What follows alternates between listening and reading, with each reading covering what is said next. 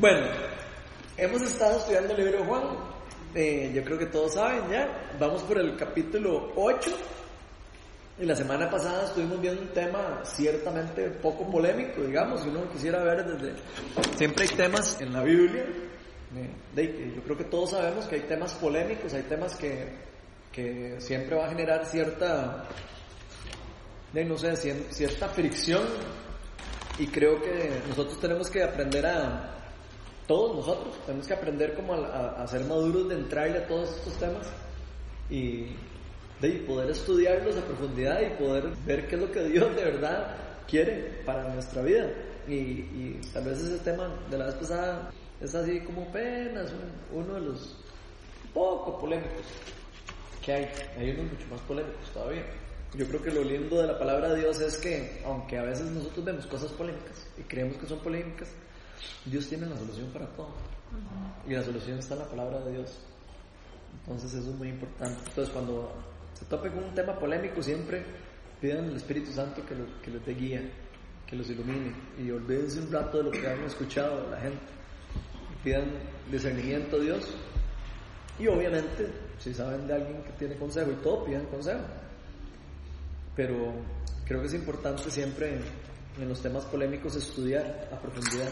A veces uno cree que sabe uno lo que, lo que está diciendo y cuando uno empieza a estudiar uno dice, "Hijo, pues, de verdad que era más profundo el tema de lo que parecía. Entonces siempre me gusta como incitarlos a que cuando llegan a un tema que, les, que se les hace como complicado, más bien empiecen a, a estudiar un poquito más y empiecen a indagar ustedes por su propia cuenta. Y si tienen duda, vienen y la sacan y la tiramos aquí. Y ahí vamos aprendiendo todos. De esto se trata, que todos aprendamos y todos nos acerquemos más a Jesús. Entonces, bueno, hemos estado, para todos los que han venido desde el principio, hemos estado viendo la, los primeros discípulos de Jesús, en Juan, vimos la conversación, la conversión del agua en vino, que fue la primera señal. Acuérdense que son siete señales las que se ven en el Evangelio de Juan, por si no sabían. Vimos la purificación del templo, vimos la conversación de Jesús con Nicodemo, que era un fariseo, vimos cómo Juan el Bautista proclamó su verdadero papel. Después vimos la, convers- la conversación de Jesús con la samaritana, que fue una conversación súper importante, también tema polémico para los judíos, hablar con un hombre con una mujer ahí a solas hablando, eso era rarísimo. Jesús rompe el paradigma. Vimos eso, después vimos eh, el alimento de Jesús, Jesús tenía hablaba de un alimento que era diferente a este de comer picaritas, de comer de las cosas que estamos acostumbrados a comer. Después vimos cómo la segunda señal, Jesús sanó a un funcionario, al hijo de un funcionario, perdón. Después vimos Jesús sanando un paralítico en Bethesda, es la tercera señal. Después vimos un tema acerca de la vida mediante la, al Hijo de Dios. Hablamos de los testimonios que testificaban a favor del Hijo de Dios. Hablamos de que cómo Jesús en la quinta señal alimentó a los cinco mil.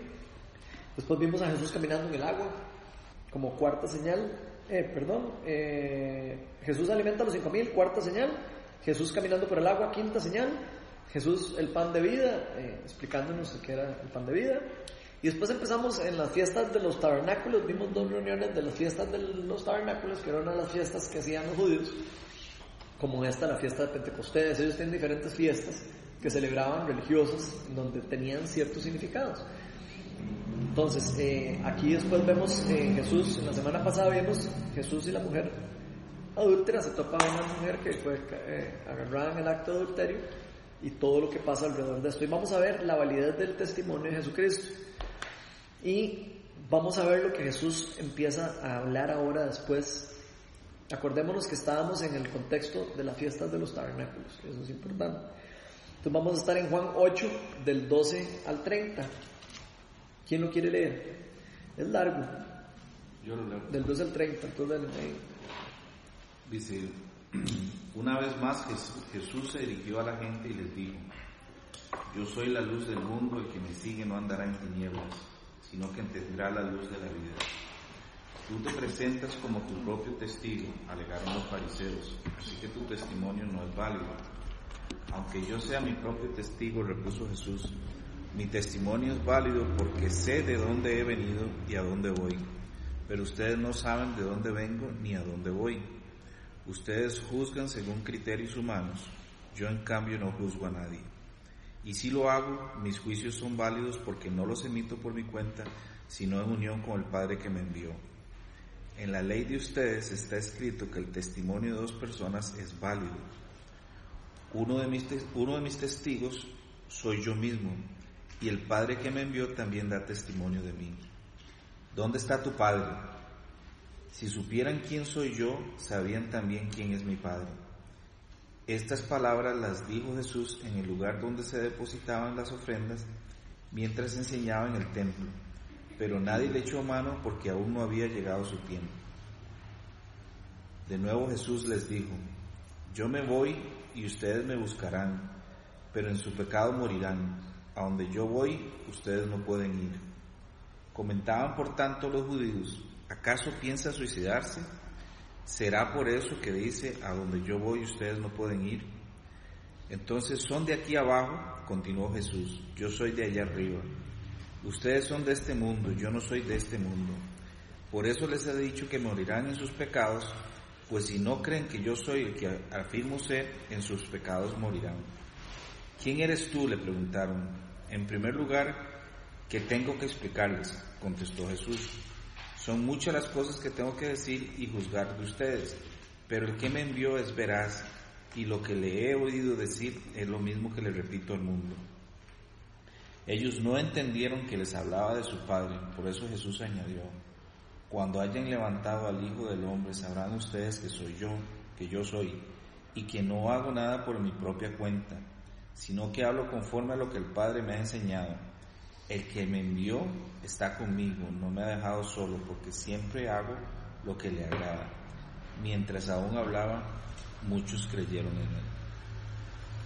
Ok. Entonces, ¿qué le llama la atención de esto?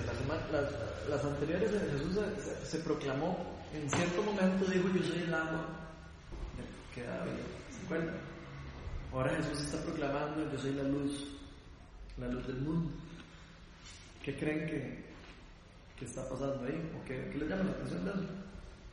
Él enfatiza, eh, siento yo que enfatiza mucho la diferencia entre la vida terrenal y la vida eh, espiritual, la eterna, ¿verdad? Y también el hecho de que él y el Padre son lo mismo, o sea, son la misma persona, ¿verdad? Siento que establece esa, esa relación, que él y su Padre son lo mismo. Sí, tal vez eh, aquí es importante tal vez como ver que Jesús está usando muchas de las cosas que están pasando en, lo que están experimentando ahí para definir quién es Él. Por ejemplo, en las fiestas de los tabernáculos, ahí donde Él está diciendo eso, es donde recogían las ofrendas. Y ahí es donde habían, unas, unas velas que simbolizaban el fuego que salía del, del, en el desierto cuando nombraba. acuerdan que cuando Israel pasó por el desierto había una columna de fuego que siempre que los guiaba en la noche y una nube que tapaba el sol en, el día? ¿Se acuerdan de eso? Ok, entonces, e, ellos tenían ciertos simbolismos y Jesús siempre agarraba estos lugares, estas fiestas, estaban celebrando esas cosas que estaban celebrando de Dios y él empezaba a hablar acerca de qué él era, de eso lo que ellos estaban Entonces eso es súper importante. Aquí dice que, por ejemplo, un comentario dice que ahí donde se recolectaban las ofrendas, se encendían unas velas que simbolizaban la columna de fuego que dirigía al pueblo de Israel cuando viajaban en el desierto. En Éxodo, para por si quieren apuntarlo, eso es en Éxodo 13, 21, al 22, donde estaba la columna de fuego. Por si no se nunca habían leído la historia, cuando el pueblo de Israel andaba por un desierto, una columna de fuego alumbraba el camino de ellos. Y eso era demasiado increíble. Y entonces es en este contexto cuando él se describe como la luz del mundo. O sea, él está prácticamente como diciendo, ok, esa luz que los, que los, que los a ustedes ungió es cierto, esa luz que ustedes festejan en esta fiesta, esa luz que ustedes necesitan, que necesita el mundo soy yo. Y de hecho no solo dice soy yo, lo dice de una forma interesante, dice yo soy. ¿Y qué les llama la atención de eso? ¿Alguna vez han escuchado esa palabra que por otro lado? Cuando, cuando, él se le presentó, cuando él le dijo a Moisés que le dijera al faraón, él, él diles que. Y al pueblo. Vean qué lindo, sí, eso es importantísimo, porque, vean, Jesús, en el, eso pasa en el Evangelio de Juan, precisamente. Jesús dice, yo soy un montón de veces en el Evangelio de Juan. Y en una vez que vamos a ver más adelante, hasta el poder del Espíritu Santo se, se soltaba cuando él decía eso, de lo poderoso que era lo que él estaba proclamando.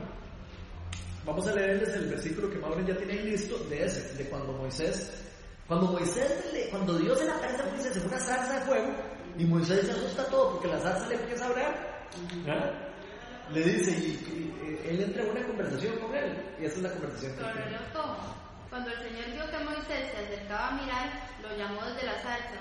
Moisés, Moisés, aquí me tienes, respondió. No te acerques más, le dijo Dios. Quítate las sandalias porque estás pisando tierra santa. Yo soy el Dios de tu padre, soy el Dios de Abraham, de Isaac y de Jacob. Al oír esto, Moisés se cubrió el rostro, pues tuvo miedo de mirar a Dios. Pero el Señor siguió diciendo, Ciertamente he visto la opresión que sufre mi pueblo en Egipto, los he escuchado quejarse de sus capataces y conozco bien sus penurias. Así que descendido para, descendido para librarlos del poder de los egipcios y sacarlos de este país, para llevarlos a una tierra buena y espaciosa, tierra donde abundan la leche y la miel. Me refiero al país de los cananeos, hititas, amorreos, fereceos, heveos y jebuseos. Han llegado a mis oídos los gritos desesperados de los israelitas y he visto también cómo los oprimen los egipcios. Así que disponte a partir. Voy a enviarte al faraón para que, se, para que saques de Egipto a los israelitas que son mi pueblo. Pero Moisés le dijo a Dios, ¿y quién soy yo para presentarme ante el faraón y sacar de Egipto a los israelitas? Yo estaré contigo, le respondió Dios, y te voy a dar una señal de que soy yo quien te envía. Cuando hayas sacado de Egipto mi pueblo, todos ustedes me rendirán culto en esta montaña. Pero Moisés insistió, supongamos que me presento ante los israelitas y les digo, el Dios de sus antepasados me ha enviado a ustedes. ¿Qué les respondo si me preguntan y cómo se llama? Yo soy el que soy, respondió Dios a Moisés, y esto es lo que tienes que decirles a los, israelitas. Yo soy, me ha enviado a ustedes. Que hasta ahí, hasta ahí, nada más quería que se acordaran de para que cuando lean en el Evangelio de Juan, cuando Jesús dice, yo soy en la luz del mundo, Él está no solo diciendo yo soy la luz del mundo, sino está diciendo yo soy Dios a la misma vez. Está diciendo yo soy, o sea, está diciendo yo soy la luz del mundo. Yo soy el pan de vida. ¿Se han, dado cuenta? Yo soy el pan de vida. Yo soy la luz del mundo. Yo soy el agua que da vida. Y ahí sigue, con un montón de yo soy. Cosa importante que en estos, en estos fiestas hacían rituales, después terminaban yendo al río, a, un río a recoger agua, al río Jordán, terminaron, no recuerdo cuál río, o al pero no sé cuál uno de esos, terminaban después, después de las fiestas de los tabernáculos, y iban con lámparas, iban con lámparas y prendían Jerusalén todo con lámparas. Entonces, nada más imagínense en esa época el festival de, las lámparas, el festival de que prendían todas las lámparas en la noche cuando no había luz, ¿verdad? Y no había luz eléctrica, entonces imagínense lo lindo que se debe ver eh, cuando celebraban este festival, digamos, este gran fiesta de los tabernáculos que prendían todas las lámparas iban caminando hasta, hasta bajando hasta el río donde estaba el, agua. Entonces Jesús se les aparece aquí y les dice, yo soy el agua que da vida. Yo soy, ustedes, eso que ustedes van a buscar y que yo soy En la luz, yo soy la luz del mundo. Toda la, luz que ustedes pueden ver en el mundo es, mía. Sin la luz, solo van a estar en la oscuridad. Es prácticamente lo que nos está diciendo. Y a mí me llama la atención aquí porque Jesús cuando se presenta como yo soy la luz del mundo, en cierta manera también tiene como sentido curioso que después, digamos, él se presenta como luz del mundo y después sana un ciego. Y después trae, le quita, sana la, vista de un ciego. Lo vamos a ver más adelante. Entonces, uno podría decir, ¿por qué Jesús, por qué creen que Jesús se proclama la luz del mundo? ¿Qué creen que, qué creen que, tiene Dios que tiene relación con la luz? Que, que Él se, se, o sea, que Él decide decir, yo voy a representarme como yo soy la luz del mundo. Como guía. Yo soy la guía del mundo. ¿Qué pasa cuando nosotros estamos en un cuarto oscuro y no tenemos luz? Chocamos con Sí, chocamos por todo lado. Aquí yo apago las luces. Nadie, nadie, ¿dónde está nadie? Jesús nos está diciendo, yo soy la luz del mundo. Si el que no ande con mi luz, ¿en qué va a andar? En la oscuridad. Va a andar en la oscuridad. Ustedes sin mí van a andar chocando por todo lado. Tienen que tenerme a mí si quieren tener la luz del mundo, si quieren tener luz en el mundo, la luz verdadera, ¿verdad? Porque ahora, ya ahora no tenemos luz eléctrica. Pero nada más imagínense en esta época cuando él les decía, yo soy la luz del mundo. Y cuando él les dice, vean, sin, la luz mía, yo no, sin, sin mi luz, ustedes no pueden, no pueden hacer nada.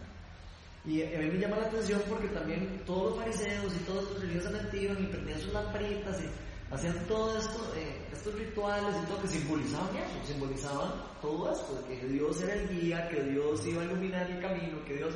y lo estaban rechazando indirectamente. Y él mismo se paraba al frente de ellos y les decía, vean, sin, mi guía, sin mí, sin mí, ustedes en mi corazón, ustedes van a andar perdidos. Y tal vez así que en forma irónica, los que pretendían tener luz estaban en la oscuridad. No sé si lo pueden ver. Los mismos fariseos que no creían en él estaban en la oscuridad, tristemente. O sea, eran personas que creían que tenían la, creían que estaban bien con Dios, creían que tenían todas sus cosas, digamos, bien con Dios, y Jesús lo que les dice es, o sea, no, ustedes sin mí no pueden hacer nada, no pueden hacer nada. Yo relaciono un poco eso como con el tema de, de la sabiduría y el conocimiento, porque siempre como que nosotros andamos en una búsqueda, ¿verdad?, de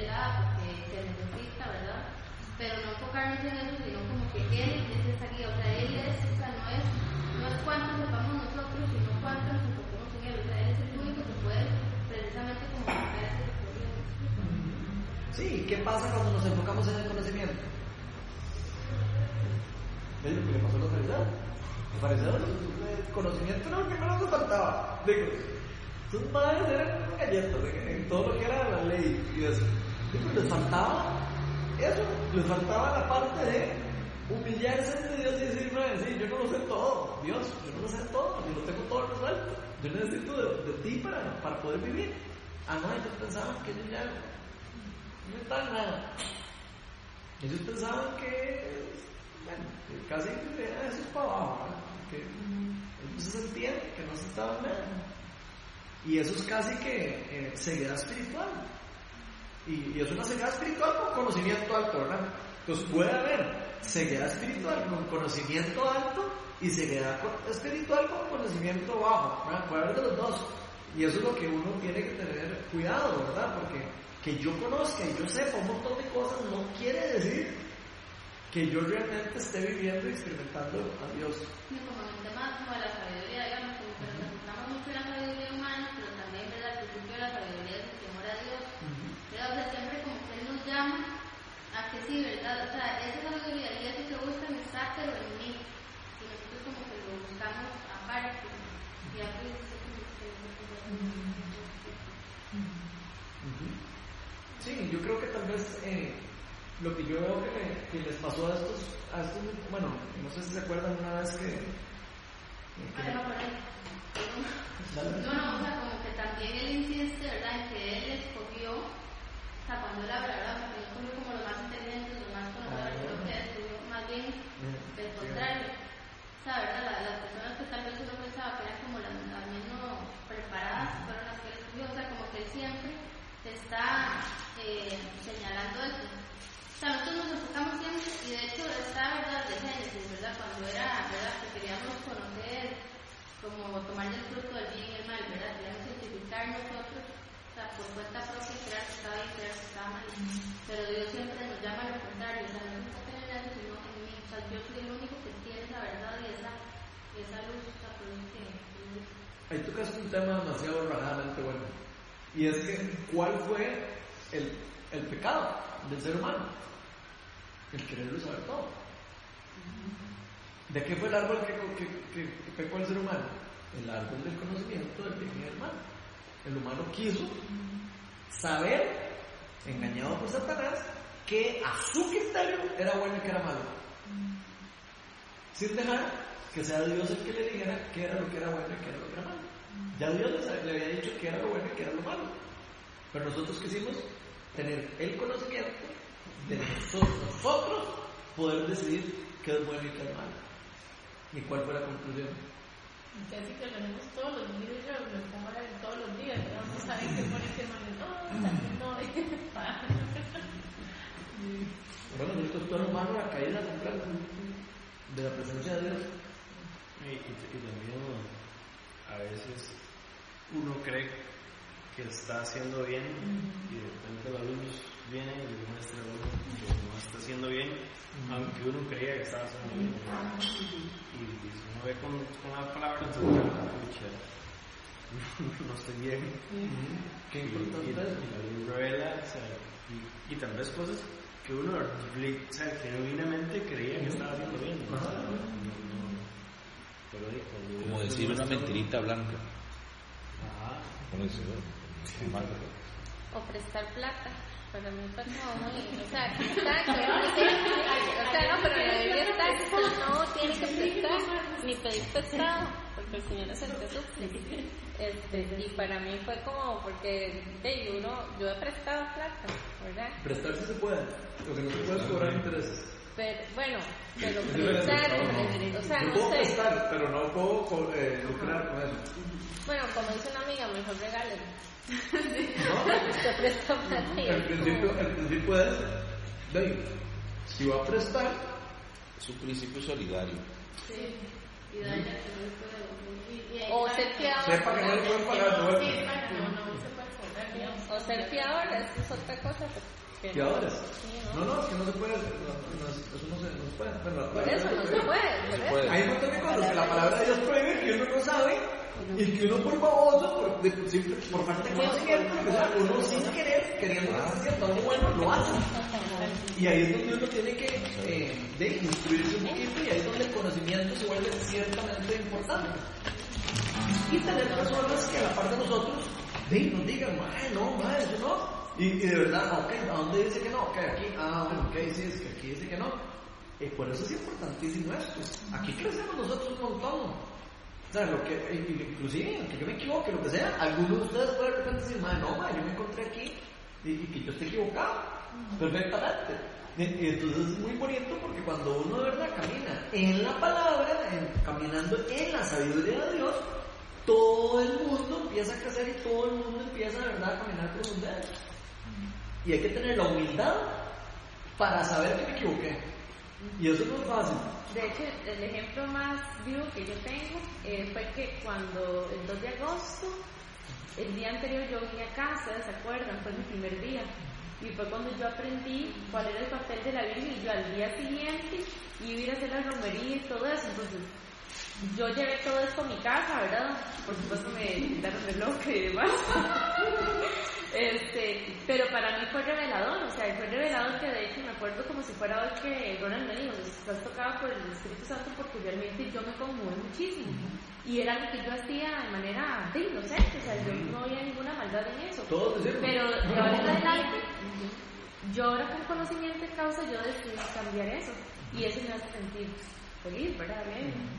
Yo lo... lo, Así que, que chiva. Y es que eso es parte, y no solo eso, eso es una de las cosas en las que nosotros nos equivocamos. O sea, ¿cuántas veces no nos equivocamos nosotros día? Así, hablamos en plan, todos nos equivocamos a cada rato. A mí me ha pasado aquí que me equivoco enseñando, ¿cierto? Novato.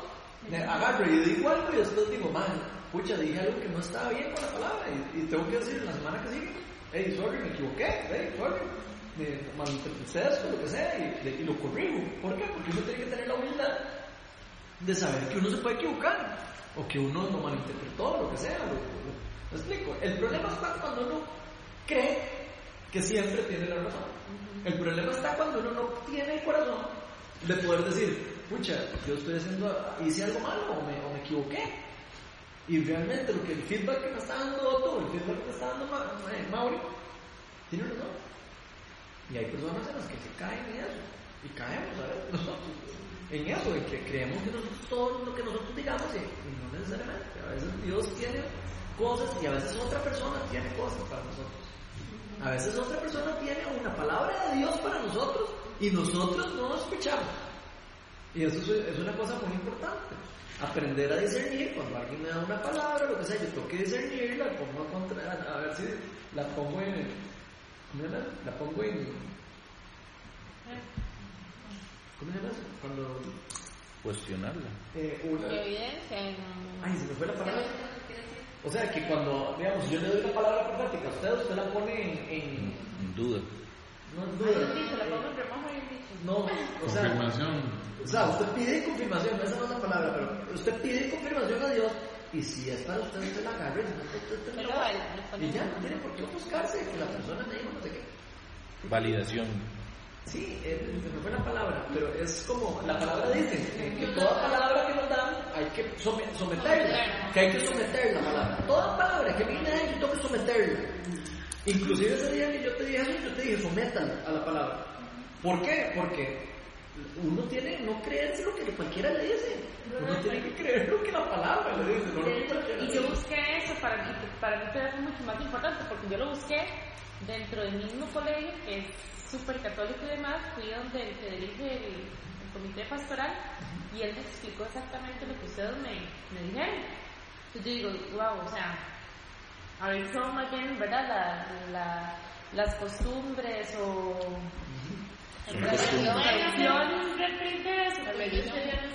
Estuvo. Impresionante. Es que estaba, eh, ese día, ese día, no sé por qué salió el tema, porque ni siquiera estaba planeado, o sea, estábamos en Juan, ¿verdad? Y íbamos por, íbamos por el capítulo ese, de, de casualidad, llegó por primera vez Paula, y era la primera vez que venía Paula, y aquí yo quiero, que, que quiero aclararles una cosa, para que vean que aquí no se predica para caerle en una gente.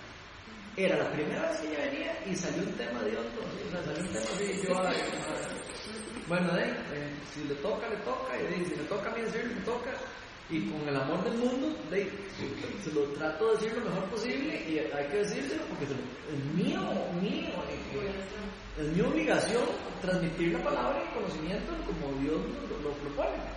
Entonces empezamos a hablar de la idolatría, salió el tema de la idolatría, y entonces ahí leímos los versículos donde Dios habla en eso, el primer mandamiento de la ley de Dios, que decía. Éxodo 20, ahí, ¿ves? Amarás a No importa que hacemos el tema, porque si, si- si salió el tema es por algo. Éxodo 20. Éxodo Del 20, 96. creo que es el. el- yo sí sé que es el 20, Yo pero, no sé cuál es el versículo.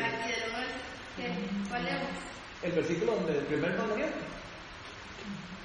El que dice no hagas no no otros dioses más qué. No tengas otros dioses además de mí. Pero dígame. No te hagas ningún ídolo, ni nada que guarde semejanza con lo que hay arriba en el cielo, ni con lo que hay abajo en la tierra, ni con lo que hay en las aguas debajo de la tierra. No te inclines delante de ellos ni los adores. Yo, el Señor tu Dios, soy un Dios celoso. Cuando los padres son malvados y me dejen de sus por la tercera y cuarta generación, por el contrario, cuando me aman y cumplen mis mandamientos, les muestro mi amor por mi generación. Que ahí. Después leímos otro versículo, porque entonces ella me preguntó, porque la intercesión y que la cosa cosa, porque la, la mayoría de las personas que adoran a vírgenes o, o santos o cosas de ese tipo, que no son solo los católicos, son también a veces evangélicos y a veces de todo, o sea, aquí por eso a no me gusta nunca ponerle nombre a eso, porque es realmente es ignorancia bíblica, no es algo de, de- de religión específicamente. Entonces, ya no me acuerdo qué estaba diciendo. El otro, la siguiente, es el- Ah, eh, ella preguntó, pero, pero es que si yo, ella me puede llevar el mensaje. Entonces, hay un versículo en, en Primera Timoteo, creo que era, o Segunda Timoteo, donde habla de que, de que solo hay un intercesor entre el Dios y los hombres, Jesucristo. O sea, es que la palabra de Dios es muy clara.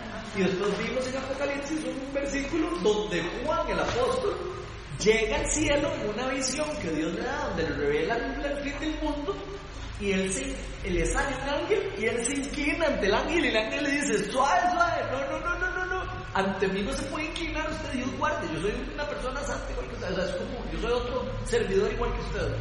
Entonces, veis, la palabra de Dios nos enseña que los ángeles son iguales que nosotros, que no tenemos por qué inclinarnos ante él. Y si nos dice que no tenemos que hacer imágenes de nada semejante al cielo y la tierra, o sea, que no podemos hacer imágenes de ángeles, ni de, ni de dioses, ni de nada raro, ni de vírgenes, ni de lo que sea. Y eso no quiere decir que nosotros no amemos a María, no amemos a Pablo, no, o sea, que no tiene nada que ver una cosa con la otra. Son, son dos cosas completamente diferentes.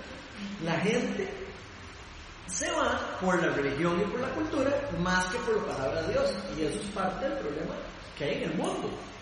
Tan es así de que hay muchas cosas que están pasando en el país ahora que mucho viene por cultura, mucho viene por cosas.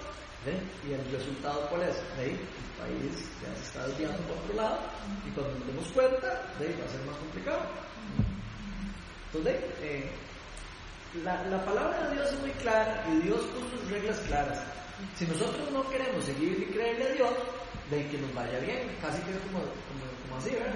De, si usted quiere, usted con su propia sabiduría, caminar por el mundo sin la luz del mundo, de, se va a golpear, Se va a golpear porque aquí no lo están diciendo hoy. Y es que tiene que ver con esto.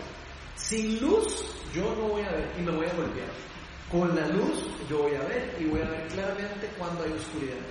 Y la oscuridad a veces se disfraza de cosas religiosas. Y es súper, súper, el diablo es súper vivo, es súper astuto. Se mete hasta en lo más que pareciera que no es malo, ahí está metido. Entonces se mete en la iglesia, se mete en, en todo lado. Y no estoy hablando solo en la iglesia, no sé cuál, no, se mete en todo lado. Hay que tener mucho cuidado y todo el mundo tiene que estar como muy eh, atento de cuando está actuando Satanás o cuando no está actuando Satanás y pedir discernimiento y, y, pararlo cuando vemos que está haciendo algo, eh, pararlo.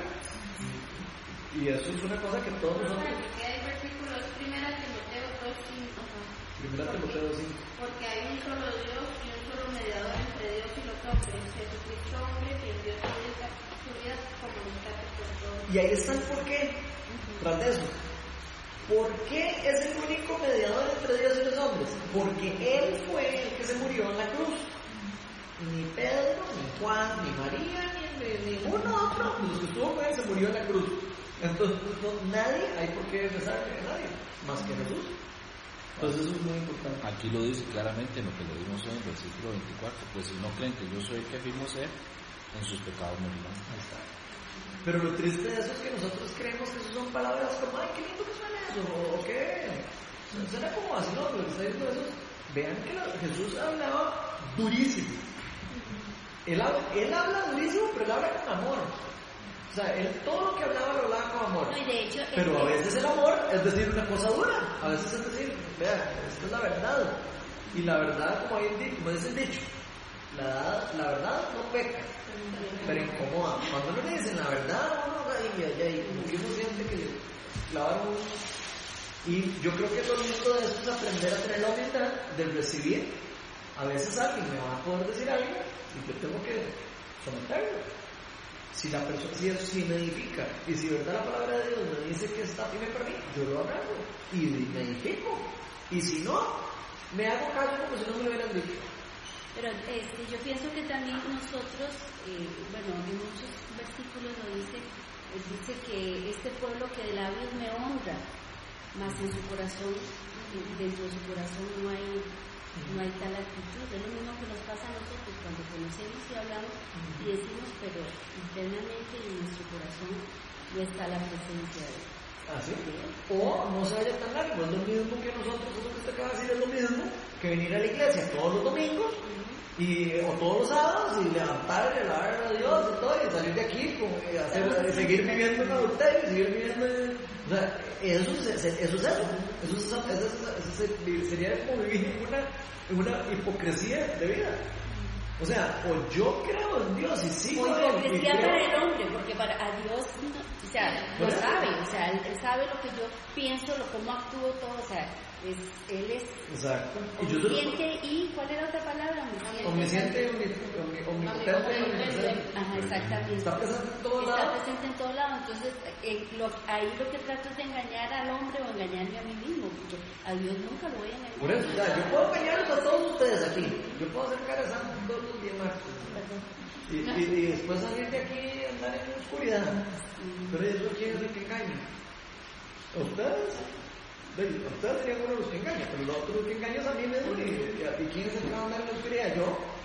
El otro, día- el otro día oía yo una, una, una muchacha este, dar una, una enseñanza en que decía que nosotros estamos ocupados eh, por lo que vivimos en esta, en esta vida que es tan corta. Entonces nos preocupamos por, esta, por este pedacito que es tan corto, cuando en realidad deberíamos estar cosechando por Por la vida eterna, es. que va a ser mucho más largo. Así es. Vean lo que dice Zacarías 14. que Tiene que ver con esto que están. O sea, lo, lo que quiero que vean es cómo en el Antiguo Testamento ya Dios venía hablando de eso. Y Jesús saca a eso para decirles: vean, todo eso que ustedes han venido hablando, de hecho es importante que sepan, toda la Biblia, desde Génesis hasta Apocalipsis, lo que revela es a Jesús. Todas, desde el inicio hasta el final. Ve lo que dice Zacarías 14, 6 al 9. Dice: En aquel día no habrá luz ni habrá frío. Será un día excepcional que solo el Señor conoce. No tendrá día ni noche, pues cuando llegue la noche seguirá alumbrando la luz. Él está hablando de cuando ya, cuando ya el mundo ya esté gobernado 100% por el reino, del reino de los cielos. En aquel día fluirá agua viva desde Jerusalén. Vean, qué interesante. Aquel día fluirá, agua viva desde Jerusalén, tanto en verano como en invierno, y una mitad correrá hacia el mar muerto y la otra mitad hacia el mar Mediterráneo. El Señor reinará sobre toda la tierra. En aquel día del Señor será el único Dios y su nombre será el único amor. Entonces vean que aquí está hablando de que no habrá día ni noche, o sea, ya no habrá oscuridad. Y además está hablando de que la agua, que el agua, la agua, que el agua va a fluir y fluir. ¿sí? Y, y es exactamente lo que viene Jesús diciendo de la fiesta de los tabernáculos. Agua Yo pero suena raro, la A. pero no puede. Entonces, ¿qué, o sea, qué increíble que Jesús nos está diciendo, yo soy el agua que da vida, y no solo eso, el que beba de mí no tendrá sed jamás, y un manantial de agua viva fluirá dentro de, de, de- eso es lo que dice la palabra de Dios. Y ahora nos dice, el que anda conmigo anda en la luz, y ya no va a malas de- en tinieblas. Entonces, sí hay algo en cuando yo decido de verdad caminar con la guía. Yo, yo tengo que tomar una decisión y decir, ok, yo quiero caminar bajo la guía de Dios. Yo quiero caminar bajo la columna de Dios a la par, bajo la columna de fuego de Dios. Si yo tengo la columna de fuego a la par mía, si tengo la presencia de Dios a la par mía, no voy a andar en oscuridad. Entonces, ¿cómo hago yo para andar con la presencia de Dios a la par mía? Viviendo y estando en relación con Él. Yo no puedo estar en la presencia de Dios si no, primero si no le entregué la vida a Él, y segundo si no de verdad creo que todo lo que Él eh, me puede dar, me lo da, y que todo lo que yo tengo es porque Él me lo dio, y que todo lo que, todo lo bueno, el potencial que yo tengo bueno, lo puedo hacer por medio de Él y por medio del poder que Él deposita en mí. Ahora, que yo pueda andar, o, que vea gente que pueda andar, que pareciera que no anda tan perdida, que anda caminando bien, le dice, no, puede haber personas que uno cree que andan en la luz, o que las personas creen que andan en luz. Yo veo gente que cree que es feliz porque tiene plata, o porque, no sé, o porque tal cosa, y de repente uno se empieza a dar cuenta que no son tan felices como parecen. ¿Por qué? Porque les hace falta la luz del mundo. Sin la luz y sin el agua, no, eh, la, la felicidad va a ser temporal, va a ser algo que va y viene. Así como la plata va y viene de un día para otro, un día se viene la Pero eso, es algo, pero eso es algo que entiende la persona que ha recibido a Jesús como su, como su Señor y Salvador. Aquel que no lo ha hecho no lo entiende. ¿no? No, porque es terrenal, si son Por ambiciones eso no lo entiende. Entonces, la persona puede pensar que lo está haciendo bien cuando realmente no lo está haciendo bien. Exacto, eh, por ahí es donde empieza lo importante de nosotros, las personas que hemos recibido a Cristo en el corazón y que hemos eh, creído en la gran comisión y que hemos creído que Jesús nos dijo, a, a- todo esto Jesús nos dijo, aquí está diciendo yo soy la luz, pero después que dijo Jesús, ustedes son la luz del mundo. No se nos olvide esa parte, ¿verdad? Porque Jesús dijo, yo soy la luz, aquí. Pero cuando Él murió, y cuando ya, después eh, perdón, antes de morir, Él dijo, ustedes son lámparas que no tienen que estar tapadas. ¿Por qué? Porque la luz del Señor va a, por medio de nosotros, va, otras personas van a, a- a llegar a esa luz que está diciendo un Rafa. Alguna persona que no conoce a Dios, de, si tiene un foco a la par todo el día, probablemente de repente empiece a ver lo que tiene a la par. Entonces, ese es el poder espiritual que tiene eh, el Espíritu Santo, el estando en uno, y lo que el Espíritu Santo puede hacer a través de uno, hablándole a una persona, no, no es uno convenciendo a Yo no puedo hablar todo un día convencer a una persona que si quiere hablar o no quiere hablar a alguien, puedo pasar un siglo tratando de convencer a alguien. Eso solo el Espíritu Santo lo puede cambiar. Eso solo el Espíritu Santo. O sea, igual con, con una persona que llega a la luz a la oscuridad. Yo puedo hablar y hablar y hablar y hablar, pero si el Espíritu Santo no toca a esa persona y no le, no le, no la, no, no penetra, no, no, yo puedo. Pero ¿qué nos dieron a nosotros de tarea? Usted vaya y predique. El trabajo, lo- si pasa, no pasa, eso ya es un problema mío, no es problema suyo. Pero usted sea obediente y predique la verdad y predique la palabra y sea luz para los que están en oscuridad. Ahora, Jesús nos enseñó cómo era una forma de ser luz. ¿Cómo era una forma de ser luz? Dar testimonio. Dar testimonio y, ser- y te- y de ser un buen ejemplo. ¿Tengo que ser yo pastor para, para, para poder dar- dar luz? No. Usted decía algo muy lindo, que, que, que hay gente que, lo, eh, a don Sí. Álvaro, que le ha dicho, pucha, hay algo que Yo creo tiene. muchísimo en eso, la, la influencia. Luego uno tiene un círculo de influencia y hay gente que te está viendo. Porque a mí, a mí, a mí se me acercaba, se me acercó gente y, y me ha dicho, usted sabe que yo, y gente, un pastor, ¿verdad? Me vos sabes que yo a te veo y me gustaría, bueno, muchas, muchas cosillas, me dijo. Pero, no, pero pues me gustó y, es interesante porque eh, yo fui profesor en la universidad también, entonces había estudiantes que decían, es que yo me fijo en usted tal y tal cosa, entonces, y, entonces me empecé a dar cuenta del poder que tiene uno sin, sin manejarlo, digamos, ¿verdad? que es simplemente el poder de la influencia. Potencial. Exactamente. Y entonces este, uno cree que no, pero hay gente que te está viendo. Está viendo cómo sos con tus hijos, está viendo cómo sos eh, con, con- con la gente, con los empleados, con todo. Y, te- y- y hay gente que te, que, que te admira y, y uno influye sobre ellos sin darse cuenta. ¿verdad? Ahora uno sabe que sí, porque uno es luz. Aunque sea un poco niño por ahí, ¿verdad? pero como decían, si aquí apagamos todas estas luces, ¿verdad? Y cerramos ahí porque, y hacemos esto totalmente oscuro, ¿verdad? Una sola chispita que se haga de este tamaño es suficiente como para ver esa escalera. ¿Me explico? No es necesario que uno sea un lamparón. No. ¿ya? Entonces uno, uno es luz eh, de acuerdo a su, a su nivel de conciencia, digamos. Pero el poder de la influencia es impresionante. Y nosotros mismos hemos sido influenciados por otros. Exacto, bueno, sí, exactamente. Por eso también es el, el- el poder de estos ídolos, ¿verdad? Mundanos y todo, ¿verdad? Que, que, que- que- que es peligroso hacer los chiquillos, ¿verdad? Que yo quiero ser como tal, como tal, como tal. Uno ya, tiene- uno ya sabe que uno tiene que ser como Jesús, se acabó. Puede este, reconocer ciertas cosas en otras personas o algo, pero idolatrarla jamás. Como que Ibarnaba, un chiquito dijo ahí que era el ídolo de él. Está bien, es un niño. Pero hay gente adulta que tiene como ídolo Maradona. Hasta el cielo una iglesia, ¿verdad? Y Vean qué lindo ese versículo. Quiero que lo lean para que no crean que yo me inventé de repente que nosotros somos la luz del mundo, ¿verdad? Ustedes son la luz del mundo. Una ciudad en lo alto de una colina no puede esconderse, ni se enciende una lámpara para cubrirla con un cajón.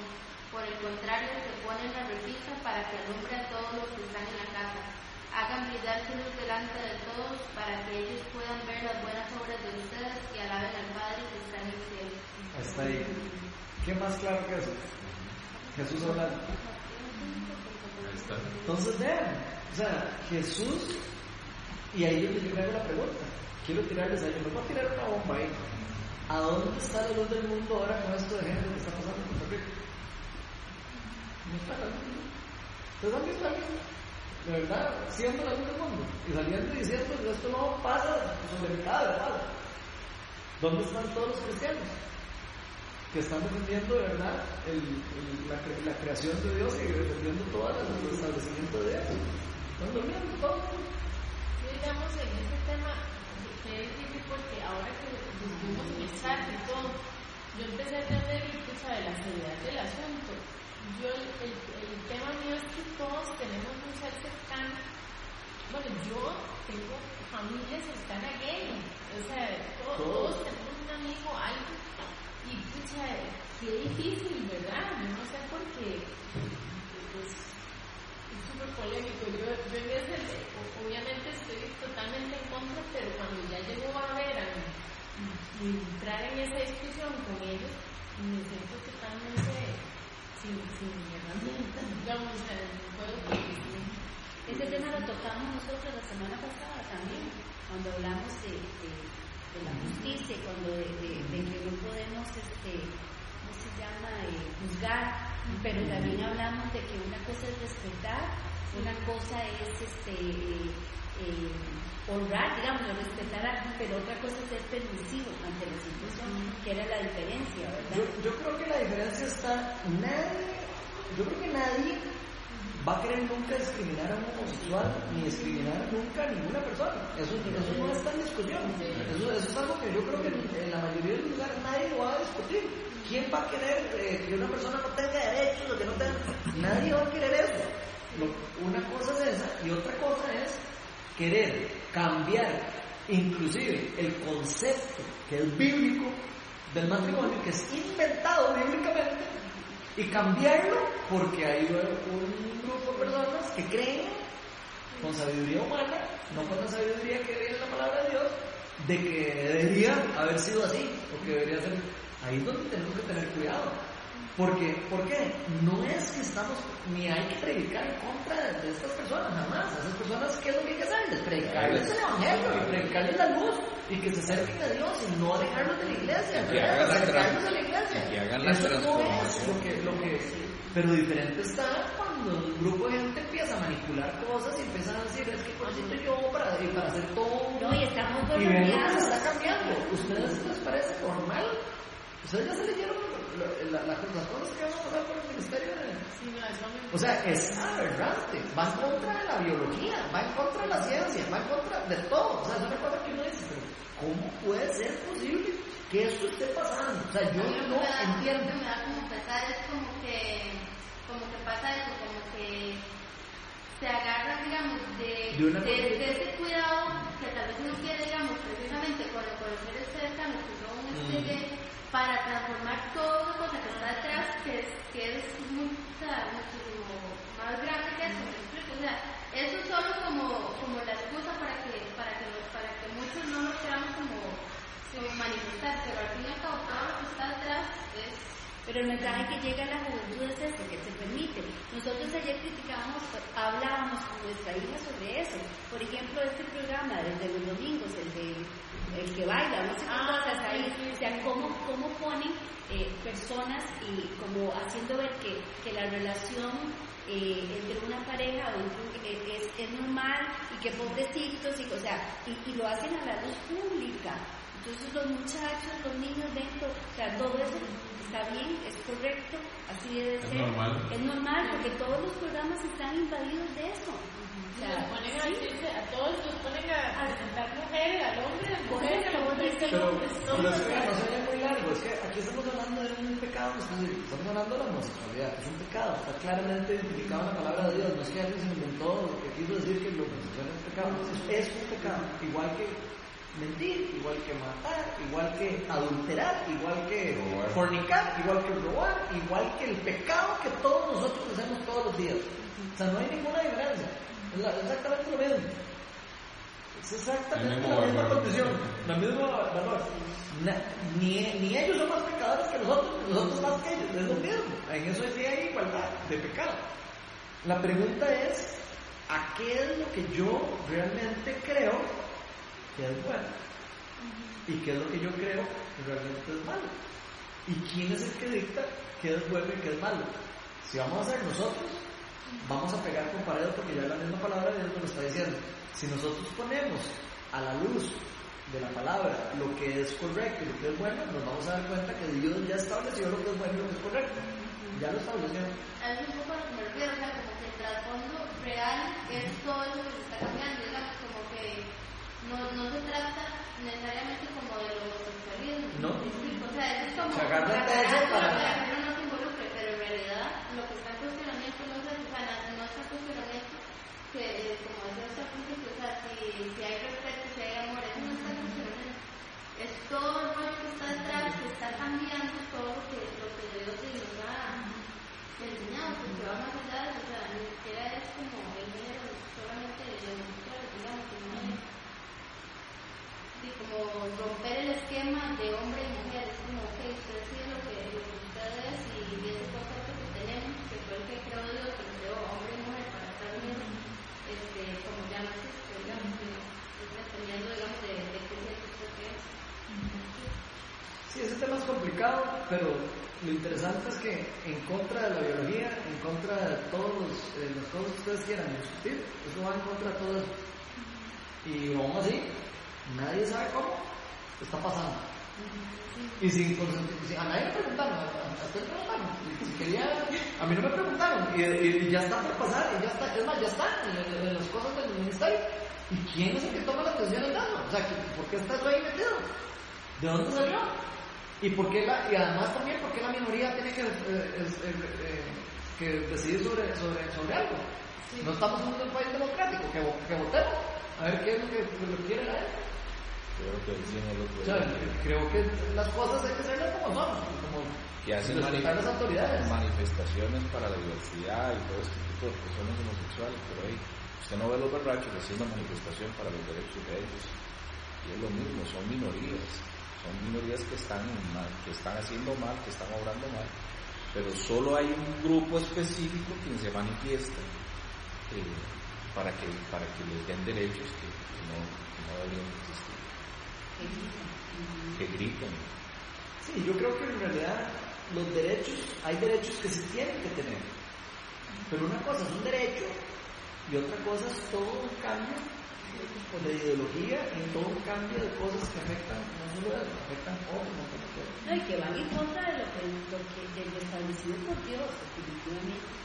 Bueno, el problema es que la gente no cree en Dios, ese es el problema. Si la gente creyera en Dios y supiera lo que está haciendo, y si supiéramos el problema que es eso, el agarrar y tomar una postura en contra de Dios, así, completo, lo mismo que le pasó al pueblo de Israel, eso está escrito en la Biblia. Lo que pasa cuando todo un pueblo se cambia de los caminos del Señor. ¿Entendés? Eso es lo que pasa. Lo que pasa es que vamos a empezar a ver probablemente cosas más feas y cosas más Bueno, usted, usted hablaba de los fariseos y, y es el mismo, digamos, el, el mismo caso, ¿verdad? Porque el mismo Jesús dice, ustedes no saben ni de dónde vengo ni, ni de dónde voy. Aun cuando ellos conocían toda la letra de la Biblia, no entendían que Él era el, el, el único. Bueno, eso todavía los que, que sabían, ¿verdad? Ahora los que no saben. Los que no conocen ni siquiera la Biblia. Por eso es que es la tarea grande. Por eso el Señor decía, mucha es la cosecha y pocos los obreros. ¿Dónde están los obreros de Dios? Esa es la pregunta que tenemos que hacernos. Vean lo que dice primera Juan. Eh, perdón, Juan capítulo 1, del 1 al 9. Porque Jesús aquí se afirma que Él es la luz verdadera, pero está hablando de la luz de verdadera Jerusalén. No solo la luz, él dice, yo soy la luz de todo. Bueno, ok, pero vea lo que dice 1 Juan, la luz del mundo. Vea lo que dice eh, Juan 1, del 1 al 9. Dice, en el principio ya existía el verbo. El verbo estaba con Dios. El verbo era Dios. Él estaba con Dios en el principio. Y por medio de Él todas las cosas fueron creadas. Sin Él nada de lo creado llegó a existir. En Él estaba la vida. Y la vida era la luz de la humanidad. Esta luz resplandece en las tinieblas y las tinieblas no han podido distinguirlo. Vino un hombre llamado Juan, Dios lo envió como testigo para dar testimonio de la luz, a fin de que por medio de él todos creyeran. Juan no era de luz, sino que vino a dar testimonio de la luz. Esa luz verdadera que alumbra a todo ser humano venía a este mundo. Está hablando Jesucristo. Y otra cosa que me llama la atención es cómo Dios creó el mundo. Dice, en el principio creó los cielos y la tierra, y la tierra era un caos total. Las tinieblas cubrían el abismo, estoy en Génesis 1 del 1 al 5. Y el Espíritu de Dios iba y venía sobre la superficie de las aguas. Imagínense el Espíritu Santo moviéndose sobre las aguas. Y dijo Dios que exista la luz. Y la, la, la luz llegó a existir. Dios consideró que la luz era buena y la separó de las tinieblas. A la luz llamó día, a las tinieblas noche. Y la noche vino llegó la mañana y fue el primer día. Y hay tantos versículos que nos enseñan cómo Jesús nos enseña que Él es la luz. Salmo 119, 105, tu palabra es una lámpara en mis pies y es una luz en mi sendero. O sea que la palabra de Dios nos va a iluminar por dónde tenemos que caminar. La palabra nos dice por dónde caminar, pero el Espíritu Santo también nos puede alertar, nos puede decir por dónde ir, puede hablar y nos puede decir suave. En este momento no. En este momento sí. En este momento sí. Salmo 27.1, el Señor es mi luz y mi salvación, ¿a quién temeré? El Evangelio Juan usa 16 veces el término de luz para referirse a la obra de Jesús. 16 veces. El Evangelio Juan. Si Jesús es la luz, andar en luz describe el discipular. ¿Cómo le suena eso? Si Jesús es la luz, de andar en luz sería como andar en las en obediencia de las cosas de de, de Jesús siendo discípulos verdaderos de Jesús. Es interesante. Andar en luz. Yo quiero andar en luz, ok. ¿sí? Pues tengo que eh, caminar en obediencia para andar en luz. Quiero andar con mi columna de fuego a la par. De. Camine por el, por el que deje, deje, que la palabra sea la lámpara de sus pies y que la luz sea su sendero. Ahí te están diciendo cómo hacerlo. Y dice ahí, si supieran quién soy yo, sabrían también quién es mi Padre. Y ahí lo que Jesús nos indica es que se conoce al Padre por medio del Hijo. Y conocer a uno es conocer al otro. Eso es súper importante porque a Dios nadie puede llegar si no es por medio de Jesucristo. Por eso Jesús decía, yo soy el camino, la verdad y la vida, y nadie puede llegar al Padre sino por mí. Entonces se tiene que conocer a Jesús para poder llegar al Padre. Porque ese, es el, inter, intercesor entre Dios y los hombres. Eh, el plan de salvación, en, en resumen, mucha gente lo explica así, como si el, pecado separó a la humanidad de Dios. Entonces Dios es el, el, el, mundo, o lo que sea. Dios separó.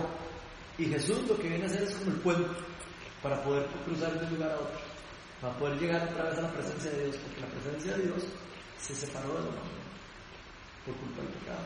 Y la muerte de Jesús lo que hace es el puente, otra vez para unir, para volver a estar en relación con Dios. Primera Juan 1.5 dice, este es el mensaje que hemos oído de Él y que les anunciamos. Dios es luz y en Él no hay oscuridad. Pero aún así los fariseos le preguntaban aquí a Jesús, ¿usted se presenta usted como su propio testigo? ¿Cuáles, ¿Cuáles eran los testigos? Que nos había... Jesús. ¿Qué hemos visto? Pero ¿cuáles eran los testigos de Jesús? Jesús y Dios. No, que una bueno, aquí Jesús dice que él también es testigo de él, pero sí. en todos los capítulos que hemos venido hablando, hemos venido hablando de varios testigos. ¿Cuáles eran los testigos? Si se acuerdan. Juan. Juan el Bautista uno. Qué manera. No estoy afilado. Estoy afilado. Yo no ¿Qué otra cosa es qué, qué otra cosa da testimonio? ¿Qué, ¿Qué, otra cosa es testigo de, de Jesús? De los milagros que él hacía. Los milagros y los milagros que él hacía. ¿Qué otra cosa? Ven un montón. ¿Qué otra cosa? ¿Qué otra cosa? Yo creo que los, los discípulos que caminaban bueno, con el testimonio de los, de los demás. La palabra de Dios. La palabra de Dios testifica de Jesús desde el inicio hasta el final de la, de la, de De toda, toda la Biblia habla de Jesús. ¿Y quién más testifica a Jesús? En Juan. Este es mi hijo muy amado, quien estoy complacido. Dios Padre testificó. Y aquí mismo lo dice. En la ley de ustedes, en la ley de ustedes, En las escrituras, nosotros, en las escrituras, ahí. está escrito que el testimonio de dos personas es válido. Uno de mis testigos soy yo mismo. Y el Padre que me envió también da testimonio de mí. Y ahí no quiso decir el resto. Porque ya lo, ya lo venía diciendo. bueno, no lo venía diciendo, pero ya se venía como revelando. Y por lo que en Juan 5. Pero aún así no entendíamos. Vamos a cerrar porque ya nos agarró tarde. Pero vamos a cerrar leyendo 1 Corintios 2, del 12 al 14.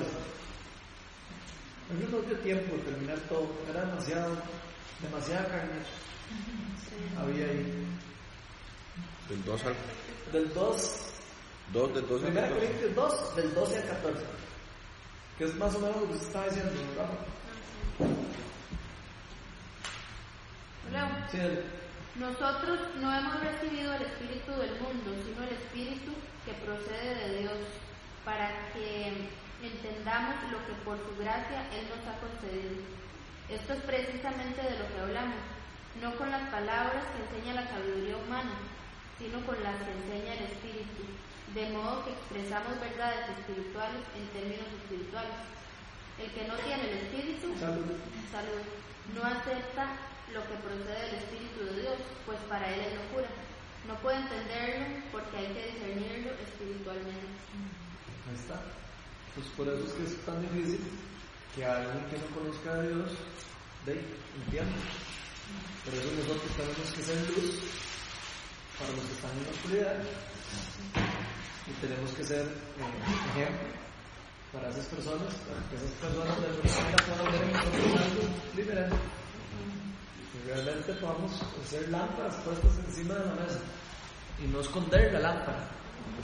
Ahora vos decías, eh, sí, pero es que yo, me, la, los abuelos míos, el, no sé qué mío, sí, el tiene, el mundo tendrá alguien.